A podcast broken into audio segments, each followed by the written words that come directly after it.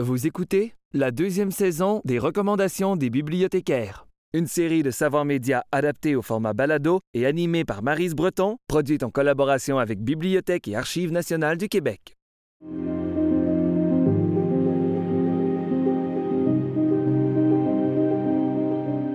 Bonjour, mon nom est Marise. Aujourd'hui, je vais vous faire des recommandations de lecture et de films sur le sujet du racisme. La première suggestion est ce titre euh, de Marie Grégoire, Éric Montigny et Yuri Rivet. Euh, le cœur des Québécois, l'évolution du Québec de 1976 à aujourd'hui. Donc, c'est un ouvrage qui englobe un peu plus que seulement le racisme. Mais en fait, dans cet ouvrage-là, les auteurs vont euh, faire un portrait des changements de la société québécoise de 1976 à aujourd'hui. Donc, à l'aide des résultats d'un sondage qui a été fait en 2016 et aussi d'autres données et de documents d'archives, on aborde plusieurs sujets euh, comme la famille, la démographie, la question de l'indépendance au Québec.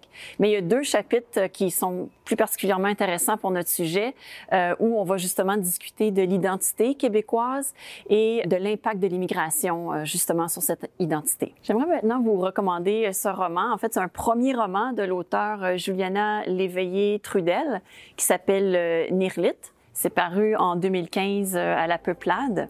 Et moi, Eva, je refuse qu'on te salisse. Je refuse qu'on crache sur ta beauté. Je refuse qu'on te condamne pour avoir aimé le mari d'une autre. Je refuse qu'on écrase brutalement ceux qui sont trop lumineux pour le reste du monde. Je refuse qu'on empêche les étoiles de briller. Je refuse qu'on force les comètes à ralentir pour ne pas faire de jaloux. Nirlit est un roman magnifique où l'on suit une jeune fille du Sud qui monte dans le Nord l'été. Euh, et donc, ce roman elle le raconte à Eva, une Inuit disparue qui était son amie. Euh, donc, on va voir toute la beauté du Nord, mais aussi on voit la dureté euh, de la vie dans le Nord et du clash ou des tensions qu'il y a entre les communautés euh, blanches et autochtones. Une belle lecture que je vous recommande. Voici maintenant une suggestion de film. Euh, il s'agit du film euh, Ninth Floor, euh, le neuvième étage, de la réalisatrice euh, Mina Schum, qui est une cinéaste canadienne euh, qui a entre autres réalisé Double Happiness en 1994.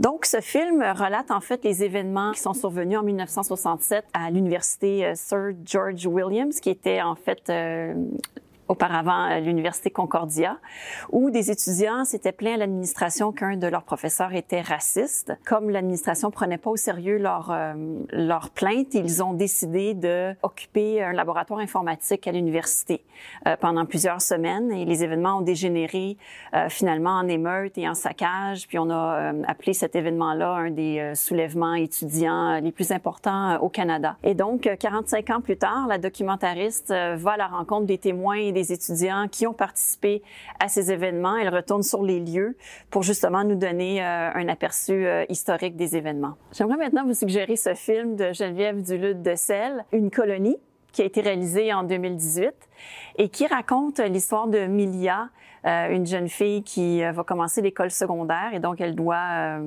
partir de son village natal pour aller dans une plus grande école. Elle est timide, elle est introvertie, mais elle doit répondre aux pressions sociales des jeunes du secondaire à, faire ce qu'on ce qu'on exige d'eux. Elle va faire la rencontre de Jimmy, un jeune Abenaki, euh, qui va justement l'aider à s'épanouir puis à se sentir bien comme elle est. Euh, c'est un film très touchant euh, qui raconte, oui, l'adolescence, mais aussi euh, le racisme qui se vit entre deux communautés, les Abénakis et les Blancs qui finalement se côtoient mais ne se parlent pas. Euh, il est important de noter que ce film a été euh, primé au prix Écran qui récompense le cinéma canadien comme étant le meilleur film de l'année en 2018.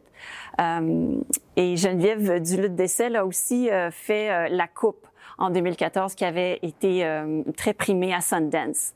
Euh, donc, euh, je vous recommande fortement ce beau film. J'aimerais finalement vous recommander ce livre, Amy Tito, Parlons-nous, qui est un recueil de textes qui a été rassemblé par Laure Morali Euh, ce qu'on a fait ici, c'est qu'on a invité des auteurs des Premières Nations et des auteurs euh, blancs à correspondre ensemble et donc à se parler. Euh, donc, il y a des échanges de lettres, mais aussi il y a des échanges de poèmes, de récits, de contes.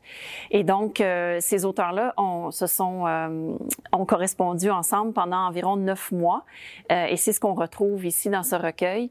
donc, c'est une façon originale et différente, justement, d'aborder le thème du racisme. Comme disait l'une des autrices, pourquoi ne pas justement dialoguer et se parler pour euh, euh, combattre justement euh, le racisme? Quoi, André, suis contente de te lire. Amy Tito, André, je vais à ta rencontre. Je suis heureuse 400 ans plus tard d'échanger avec toi sur un morceau de papier cousin de mon frère Arbre, quelques brindilles de mon histoire cette histoire qui se dévoile à moi à chaque fois que je creuse un peu plus autour des racines de mon arbre. Je me souviens des signaux de fumée de certains de mes ancêtres. Voici ce qui conclut les recommandations de lecture que j'avais pour vous aujourd'hui sur le sujet du racisme. Merci et bonne lecture.